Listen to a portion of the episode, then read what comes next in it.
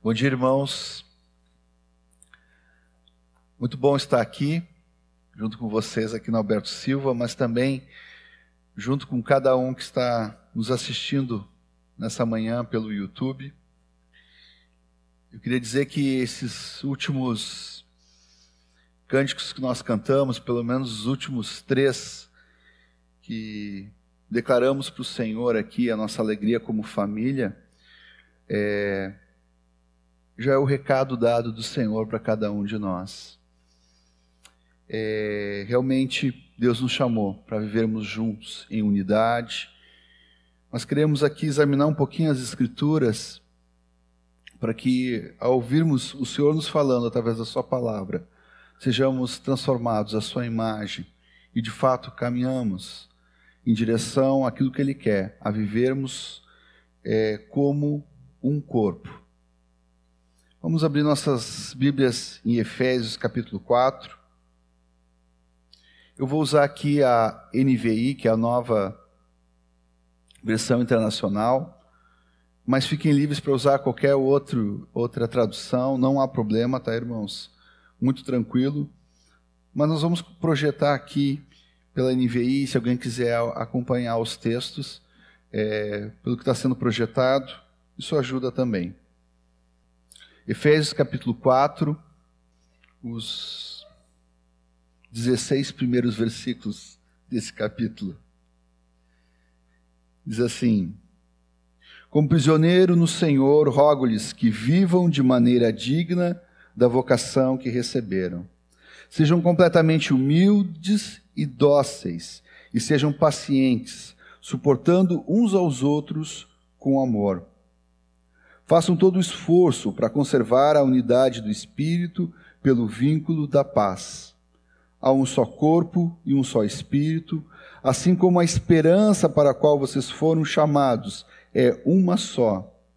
Há um só Senhor, uma só fé, um só batismo, um só Deus e Pai de todos, que é sobre todos, por meio de todos e em todos. E a cada um de nós foi concedida a graça conforme a medida repartida por Cristo. Por isso é que foi dito: quando ele subiu em triunfo às alturas, levou cativo muitos prisioneiros e deu dons aos homens. O que significa ele subiu, senão que também descer às profundezas da terra? Aquele que desceu é o mesmo que subiu acima de todos os céus, a fim de encher todas as coisas. E ele designou alguns para apóstolos, outros para profetas, outros para evangelistas e outros para pastores e mestres, com o fim de preparar os santos para a obra do ministério, para que o corpo de Cristo seja edificado, até que todos alcancemos a unidade da fé e do conhecimento do Filho de Deus e chegamos à maturidade, atingindo a medida da plenitude de Cristo. O propósito é que não sejamos mais como crianças, levados de um lado para o outro pelas ondas, nem jogados para cá e para lá por todo o vento de doutrina e pela astúcia e esperteza de homens que induzem ao erro. Antes, seguindo a verdade em amor, cresçamos em tudo naquele que é a cabeça, Cristo. Dele todo o corpo, ajustado e unido pelo auxílio de todas as juntas, cresce e edifica-se a si mesmo em amor, na medida em que cada parte realiza a sua função. Oramos mais uma vez, queridos. Obrigado, Senhor, pela tua palavra, Senhor, que cremos que é inspirada por ti, pelo teu Espírito, Senhor. Quando lemos a tua palavra, é tu falando conosco, Senhor. E queremos nessa manhã te dar ouvido, Senhor. Te pedimos que tu venha, Senhor, incendiar hoje nossos corações com a tua palavra, Senhor. Queremos dar resposta, Senhor, para a tua palavra. Obrigado que temos comunhão contigo, Senhor. Tu é um Deus que fala conosco e nós queremos te ouvir, Senhor. Em nome do Senhor Jesus Cristo. Amém. Versículo 1 diz assim: Como prisioneiros no Senhor, rogo-lhes, rogo-lhes que vivam de maneira digna da vocação que receberam. Ou melhor, que vivam da maneira apropriada ao chamado que vocês receberam. Todos nós recebemos um chamado. Não há dúvida que há um chamado específico para cada um de nós aqui nessa manhã, tanto os que estão aqui na Alberto Silva como os que estão em casa. É, somos chamados para estar em Porto Alegre, somos chamados para nos mudar para a Zona Sul. Nem todos vão se mudar para a Zona Sul, mas alguns são chamados para se mudar para a Zona Sul. Eu lembro nosso querido Nilson, que ele sempre dizia que nós temos que ter a convicção do chamado para fora, mas também temos que ter convicção que somos chamados para ficar aqui também nessa cidade. Cada um, Deus tem um chamado, às vezes, é, é, para um episcopado, para uma supervisão, para um encargo, para um trabalho missionário específico em algum lugar. Todos têm um chamado específico, ou alguns chamados específicos. Mas esse chamado aqui é o chamado que é comum para todos. Seja aqui ou seja na África, todos foram chamados. Chamados a quê? Chamados a sermos de Jesus. Chamados a sermos santos para Ele. Temos que ser santos aqui e em todos os lugares. Chamados a essa vida eterna. Hoje já podemos viver essa vida eterna. A vida do eterno em nós. Somos chamados segundo o propósito de Deus. Está lá em Romanos 8, 28, não precisam abrir. E eu gosto muito disso porque a gente pode ligar lá com 1 Coríntios 1, 9 e entender um pouco mais o que é ser chamado segundo o propósito de Deus. É que também nós somos chamados à comunhão do seu Filho. Aqui um descortinar mais uma vez do propósito eterno de Deus. Cada um de nós fomos chamados a ter comunhão com seu Filho Jesus. Fomos criados para a sua glória, por meio dessa comunhão que temos com Cristo. Somos chamados agora a não andarmos mais aprisionados, mas chamados à liberdade. Somos chamados em uma só esperança, como diz aqui o texto de Efésios que acabamos de ler. Somos chamados em um só corpo, cada um de nós. Há uma obra tremenda que Deus fez na vida de cada um. Quem recebeu essa vida sabe do que, que eu estou falando. Mas não é algo só como indivíduo, mas é chamado para, fomos chamados para viver essa obra que recebemos do Senhor, em conjunto, em corpo, chamados em um só corpo. Somos chamados também a suportar com paciência tristezas que vêm por meio do sofrimento da injustiça. E temos como nosso exemplo maior o próprio Senhor Jesus, que sofreu a injustiça. E nós também somos chamados para isso. Esse é um chamado. E há uma maneira de nós darmos resposta para esse chamado. Se recebemos vida, vamos viver nessa vida. Se somos Jesus, vamos viver como pessoas que são de Jesus. Se fomos chamados à liberdade, vamos andar livres nele. Versículo 2 diz assim: Sejam completamente humildes e dóceis, e sejam pacientes, suportando uns aos outros. Sejam. Essa é a palavra. Sejam. O que? Completamente humildes. Na minha falta de humildade, queridos, eu já ia me contentar em ser humilde, mas o texto está dizendo para ser completamente humilde. O que, que significa isso? Que é ser humilde por fora e por dentro. Nós podemos aparentemente ter uma atitude humilde, mas quando somos, somos corrigidos, parece que um vulcãozinho lá no nosso coração entra em erupção. Mas o chamado do Senhor para nós hoje é que sejamos completamente humildes. E o Senhor diz que nós precisamos aprender dele, como essa humildade, que não é só exteriorizada em atitudes, mas também dentro do nosso coração. E há algo muito precioso, há um segredo nessa humildade em aprendermos com Jesus, é que nós precisamos nos considerar uns aos outros. Considerar nossos irmãos mais importantes do que nós. É um caminho para essa humildade. E parece que esse ser completamente humilde nos leva às outras coisas, nos leva a nós sermos dóceis. Eu gosto muito dessa palavra. É, em algumas traduções está manso, mas eu gosto de dóceis porque o dócil ele, ele aprende facilmente. ele não resiste. Eu gosto de comparar a um animal que é muito dócil, que é a ovelha. Coisa mais fofa é uma ovelhinha. Poder pegar ela, ela fica quietinha, tu puxa ela, ela vai também. Ela não resiste.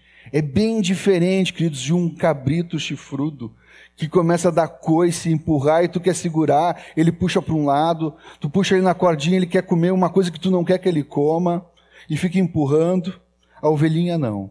Ela é mansinha.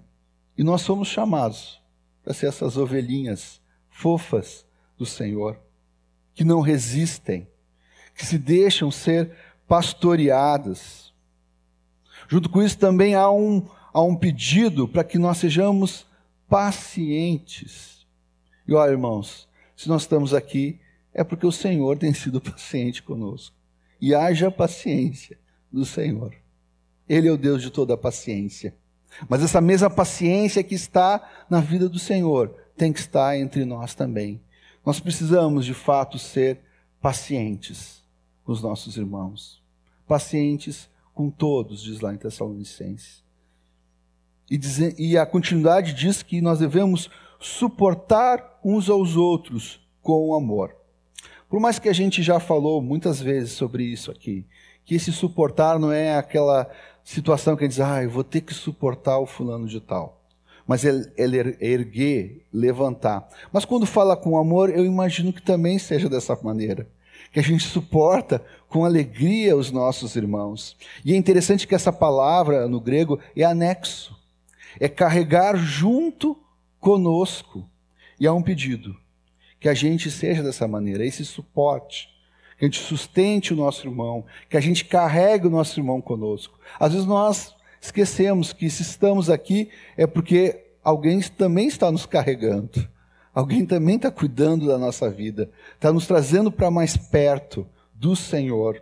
E essa é uma palavra que nós sejamos dessa maneira, pacientes, suportando uns aos outros, mansos e completamente humildes. No versículo 3, não diz sejam, mas diz façam. Façam todo o esforço para conservar a unidade do Espírito, pelo vínculo da paz. Bom, essa unidade do Espírito nós já temos. Nós vamos ver nos versículos mais adiante. Mas aqui está pedindo para que nós Vemos a preservar. De que maneira? Com todo o nosso esforço. Não é aquela questão assim, ó, é, alguém já ouviu isso, ou alguém já falou isso para alguém diante de uma situação, de uma dificuldade, diz assim, ó, te esforça pelo menos um pouquinho. Eu me lembro no tempo de escola lá, algumas dificuldades quando criança, o tempo de escola foi um tempo de dificuldade do começo ao fim. Mas eu lembro ainda quando era menor, era mais difícil ainda, né? Eu me lembro de uma professora dizer, Demétrios, te esforça mais um pouquinho. Mas não é o que está escrito aqui no versículo 3. Ele diz que façam todo o esforço. É impossível, queridos, um atleta, e a palavra está repleta de exemplos como esse, que ele consiga atingir o seu objetivo ganhar a medalha se ele não tiver todo o esforço naquilo que ele está fazendo. E esse é o pedido do Senhor para nós nessa noite. Que a gente faça todo o esforço para conservar essa unidade do Espírito pelo vínculo da paz. Essa é a forma, é nesse esforço que o Senhor está nos pedindo. É certo que esse vínculo da paz está ligado com a paz que nós recebemos de Deus. Porque através de Jesus nós fomos reconciliados com Deus. Nós antes éramos o quê? Inimigos de Deus. E agora por Jesus nós somos amigos do Senhor. Ele nos reconciliou, temos a paz dele, temos o governo dele. Mas também essa paz é uma relação que temos com todas as pessoas. Lá em Romanos 12 diz assim: Não torneis a ninguém mal por mal, Esforçai-vos para fazer o bem perante todos os homens, se possível, quanto depender de vós, tende paz com todos os homens. Eu gosto sempre de lembrar disso que quando a palavra fala de ter paz com todos os homens, é paz com nossos irmãos também. paz com a nossa esposa, com o nosso marido, com nossos filhos, com nossos irmãos, nossos cunhados, nossos primos, com todos, com nossos vizinhos. 1 Pedro diz assim: aparte-se do mal, pratique o que é bom, busque a paz e empenhe-se em alcançá-la. Parece que tem uma relação nessa paz em fazer o bem para outras pessoas. Porque tanto Paulo como Pedro estão falando a mesma coisa. Que é por esse fazer o bem, nós estamos nos empenhando em buscar a paz. E é esse vínculo que precisamos para preservar a unidade do Espírito. Versículo 4 a 6 diz assim: Há um só corpo. E talvez esse seja um dos principais temas da carta de Efésios a igreja, a natureza da igreja. E um só Espírito. E aqui já nos responde a questão de estarmos em unidade do Espírito, sermos unidos no mesmo Espírito. O que, que significa isso? Que o mesmo Espírito que está na vida de cada um de vocês aqui também está na minha vida. E é Deus. Assim como a esperança para a qual vocês foram chamadas, chamados é uma só. Amados, nós estamos esperando a mesma coisa.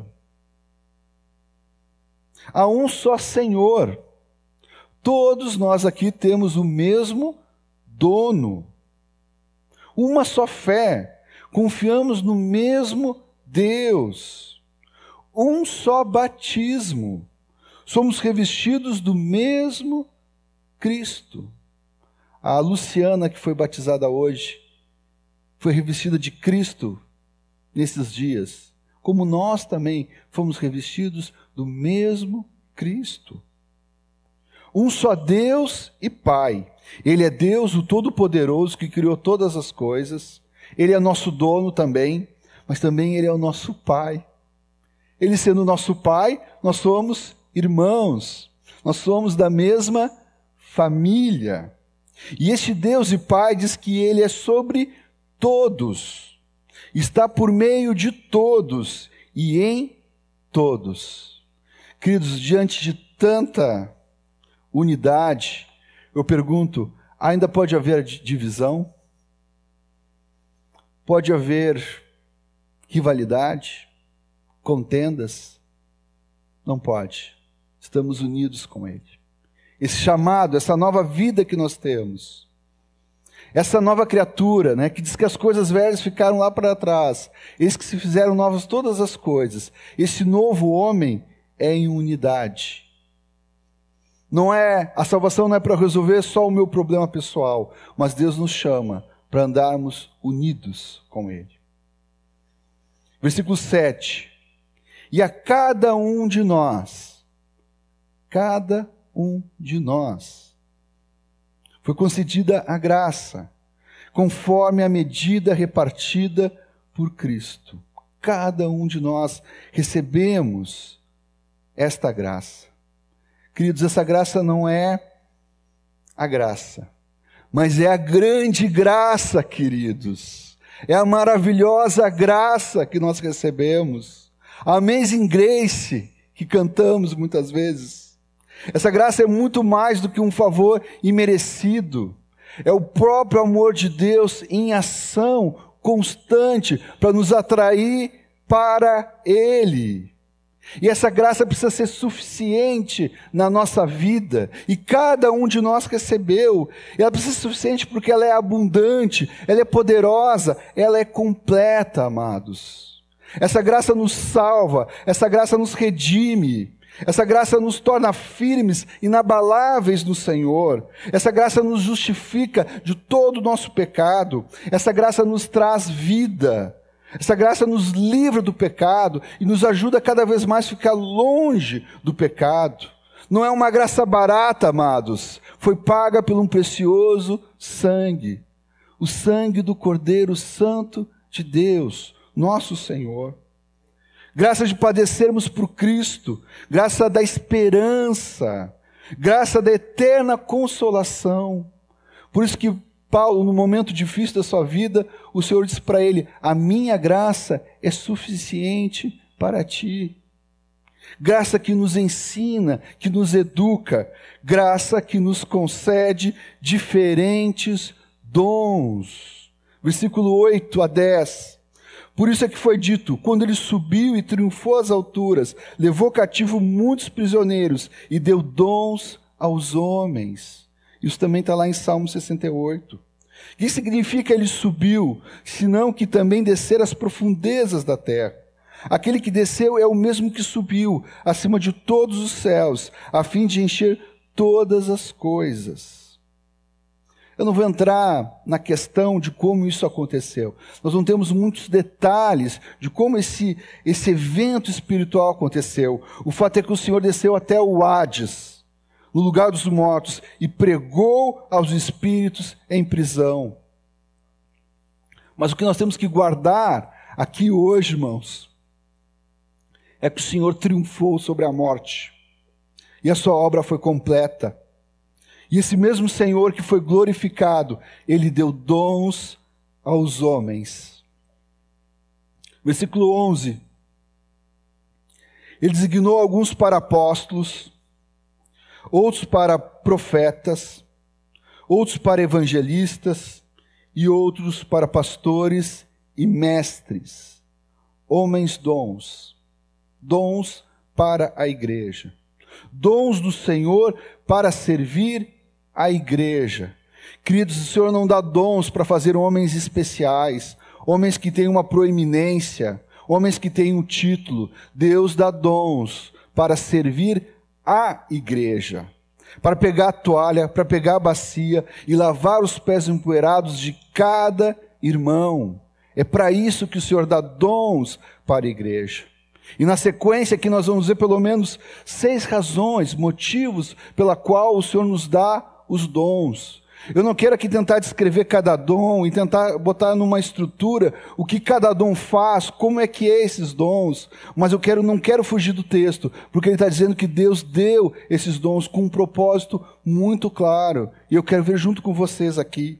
Versículo 12, com o fim, com o objetivo, com o propósito de preparar os santos para a obra do ministério, para que o corpo de Cristo seja edificado. Primeiro, preparar os santos para a obra do ministério. Em outras palavras, e guardem essas palavras, preparar os santos para servir, para sermos servos ele concede dons. Para nos ajudar, esses dons nos ajudarem a ver que Deus nos chamou para sermos servos e para servir. Segundo, para a edificação do corpo de Cristo, há uma casa sendo construída, casa de Deus, na qual cada um de nós somos essas pedras vivas que formamos essa casa. Pois Deus concede dons para nos ajudar a sermos colocados no lugar certo, para sermos realmente formados como corpo de Cristo. Há um, há um tempo atrás eu vi uma palavra, tantos anos, que dizia que nós não éramos uma sacola de membros, nós éramos um corpo. Mas também não adianta remendar a mão e a mão não pegar. Não adianta também grudar a perna no lugar da perna e a perna não caminhar. Por isso que Deus concede esses dons. Para não só sermos esse corpo, um corpo só, mas sejamos funcionais. De fato, andamos, vivamos como um corpo de Cristo. Versículo 13 diz assim: Até que todos alcancemos a unidade da fé e do conhecimento do Filho de Deus, e cheguemos à maturidade, atingindo a medida da plenitude de Cristo. Terceiro, aqui, para que todos alcançamos a unidade da fé. Parece, às vezes, até uma meta inatingível. Mas se ele disse que deu os dons para isso, é porque ele quer que a gente chegue a essa unidade da fé. A unidade da fé é crer na mesma coisa? Sim. É a mesma doutrina? Também. Mas a unidade da fé, queridos, é quando nós confiamos em quem Deus é. Todos nós confiamos em quem Deus é e naquilo que Ele diz e que é a Sua palavra e que não muda. E talvez aqui, queridos, seja um dos grandes obstáculos para a nossa unidade da fé. Porque olhamos outros grupos por aí e queremos que eles pensem como nós pensamos. Mas nem eles têm que pensar como nós pensamos, ou nós temos que pensar como eles pensamos. Nós precisamos pensar como Deus pensa. E está aqui, queridos, como Deus pensa. Aqui está todo o conselho de Deus para a nossa vida. E não vai haver essa unidade da fé se nós não nos dobrarmos para as palavras do Senhor, que são eternas por toda a eternidade. Mas Deus concede dons para nos ajudar a caminhar para essa unidade da fé. Quarto, para que todos alcancemos o conhecimento do Filho de Deus. Não é possível ser chamado à comunhão do seu filho sem conhecer o filho. Paulo lá em Filipenses ele diz que ele diz que abandonou todas as coisas por causa do Senhor. Considerou como refúgio por causa da suprema grandeza do conhecimento de Cristo. Ele abandonou tudo, ele mostra o seu currículo, ele diz que ele mesmo poderia confiar na carne, mas ele abre mão de tudo isso para ganhar a Cristo, para ser achado nele. Ele diz lá no, no versículo 10: para o conhecer e o poder da sua ressurreição e a comunhão dos seus sofrimentos, conformando-me com ele na sua morte. À medida que vamos conhecendo o Senhor, vamos tendo a mesma experiência. Ontem teve o batismo aqui, outros foram batizados durante essa semana. Lembrei da Camila que foi batizada na semana passada, lá na casa do Otto e da Sharon. O Senhor está chamando os seus. E quando nós batizamos, nós geralmente ensinamos algo que é muito claro, que as mesmas experiências do Senhor Jesus nós podemos experimentar através do batismo a experiência de nós agora morrermos e ressuscitarmos. Mas isso não é uma experiência só de um evento. Ela começa no batismo, mas é para toda a nossa vida. E à medida que nós vamos conhecendo o Senhor, de fato, nós vamos nos identificando com Ele. Como Paulo falou aqui, esse, a comunhão do seu sofrimento, nós nos conformando na sua morte, andando numa vida ressurreta, como ele também andou.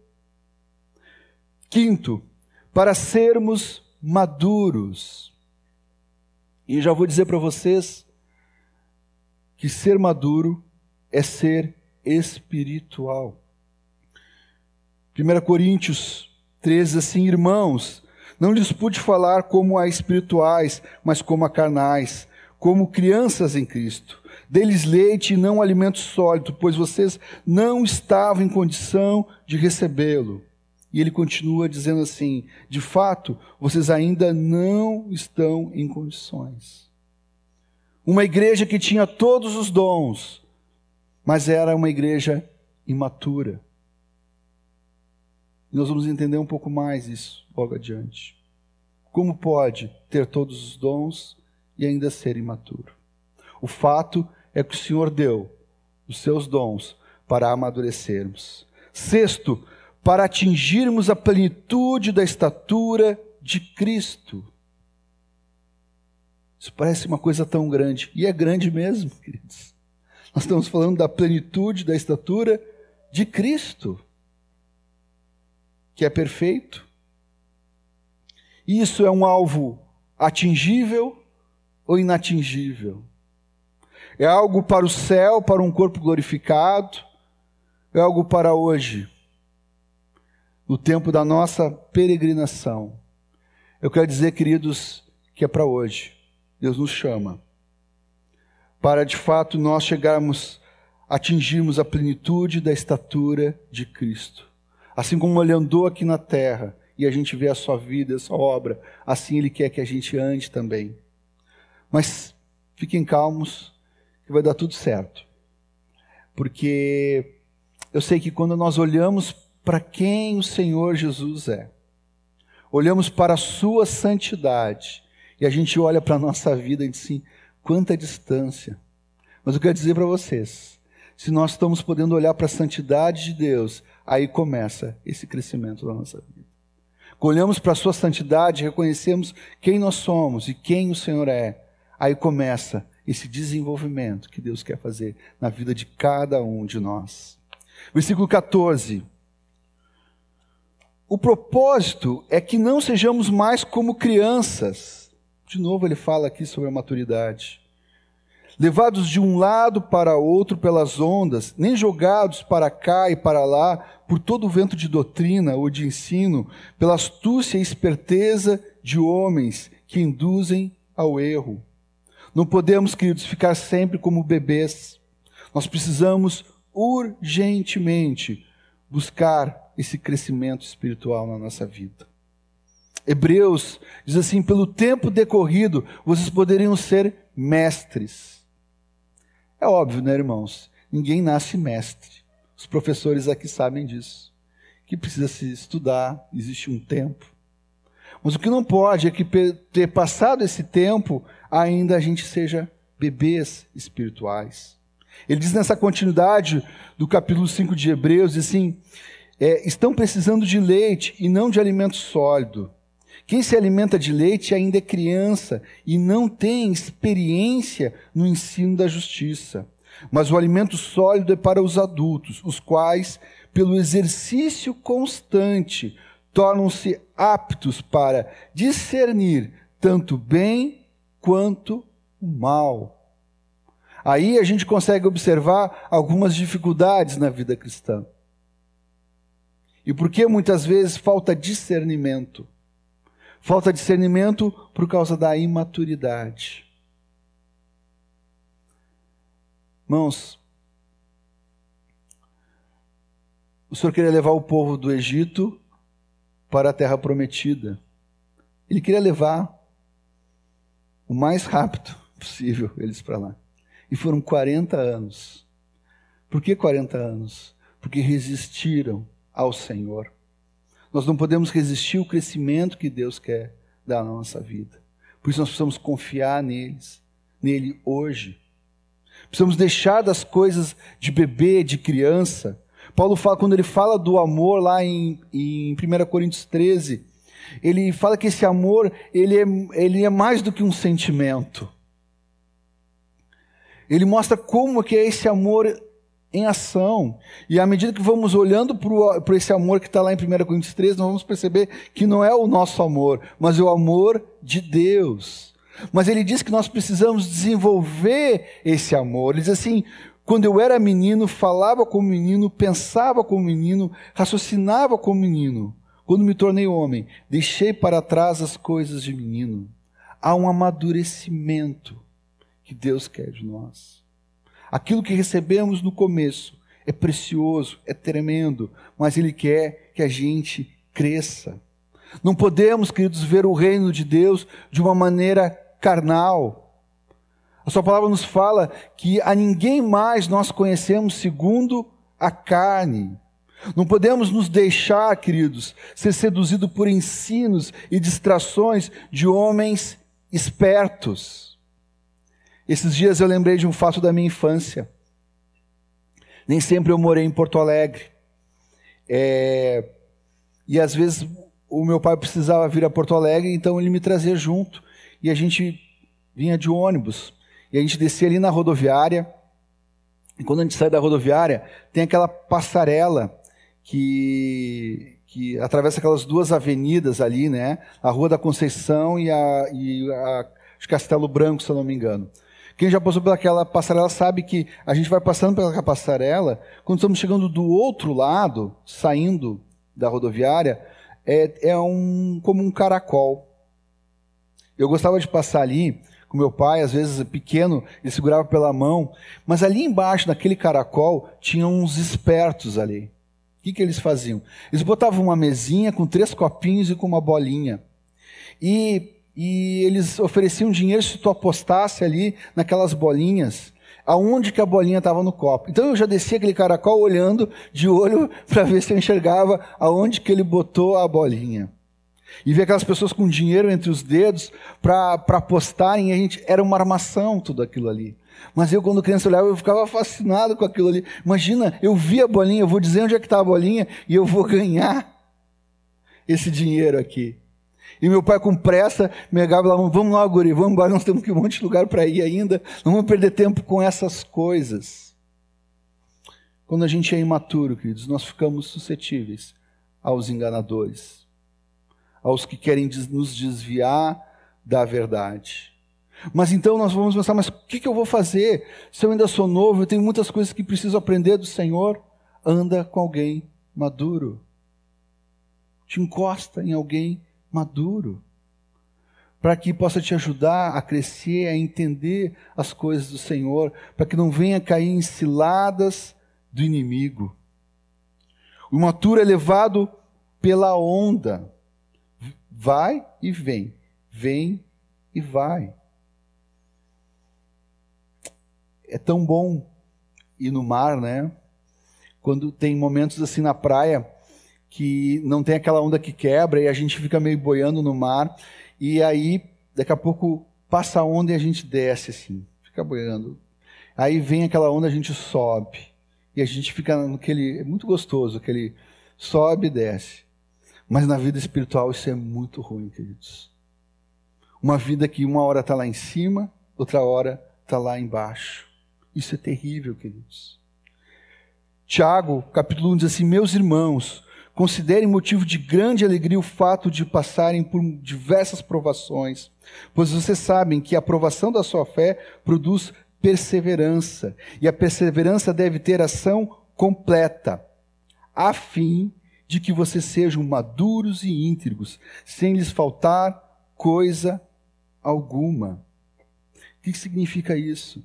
que Deus permite provações na nossa vida para nos amadurecer, para crescermos nele, no conhecimento dele. E ele diz o seguinte, no meio dessa palavra de provações, ele diz assim: se algum de vocês tem falta de sabedoria, peça a Deus, que a todos dá livremente, de boa vontade, e lhe será concedido. O que isso significa? Que nós podemos constantemente pedir para o Senhor essa sabedoria. E Ele diz que vai nos dar sempre. A gente pede hoje, se a gente pedir amanhã, Ele não vai dizer, ah, eu já te dei ontem. Ele vai nos dar de novo essa sabedoria. E essa sabedoria não é uma sabedoria de um conhecimento natural. Essa, essa sabedoria a gente não consegue na URGS, a gente não consegue na PUC, a gente não consegue na USP, a gente não consegue em Harvard. Essa é a sabedoria de Deus para enfrentar todas as dificuldades e crescermos e sermos maduros. E aqui diz assim: peça, porém, com fé, sem duvidar, pois aquele que duvida é semelhante à onda do mar, levada e agitada pelo vento. Não pense tal homem que receberá coisa alguma do Senhor.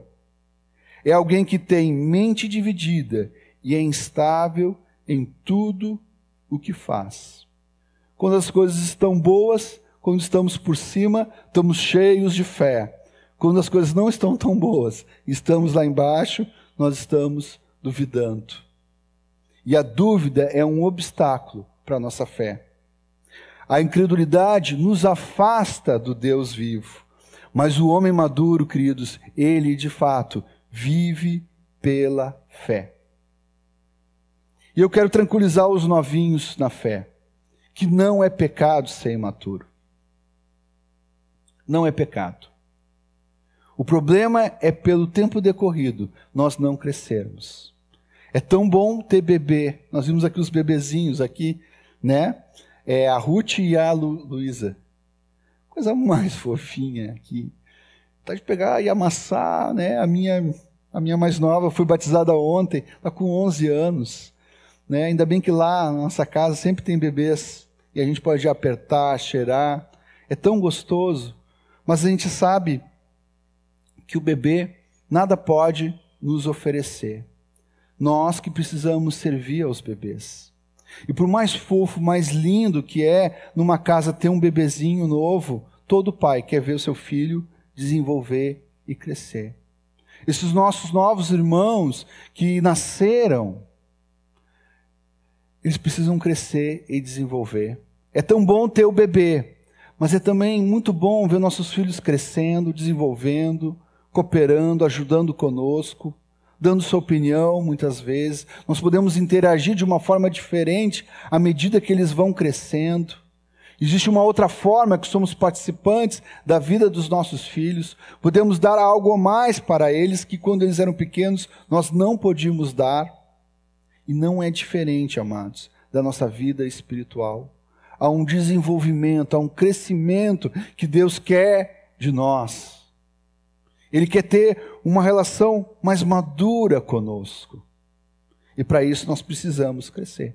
E para isso também Deus dá os dons para nos ajudar a crescermos, a desenvolvermos essa estatura. Versículo 15, assim: Antes, seguindo a verdade em amor, cresçamos em tudo naquele que é a cabeça, Cristo. O nosso modelo de crescimento, amados, é Cristo. E é nele que crescemos. Por quê? A resposta está no versículo 16. Dele todo o corpo, ajustado e unido pelo auxílio de todas as juntas, cresce e edifica-se a si mesmo em amor, na medida em que cada parte realiza a sua função. A chave aqui, amados, é dele todo o corpo. O que, que significa isso? Que o nutriente, a vitamina, que nós precisamos para esse crescimento vem da cabeça, vem de Cristo. É dele que vem esse crescimento.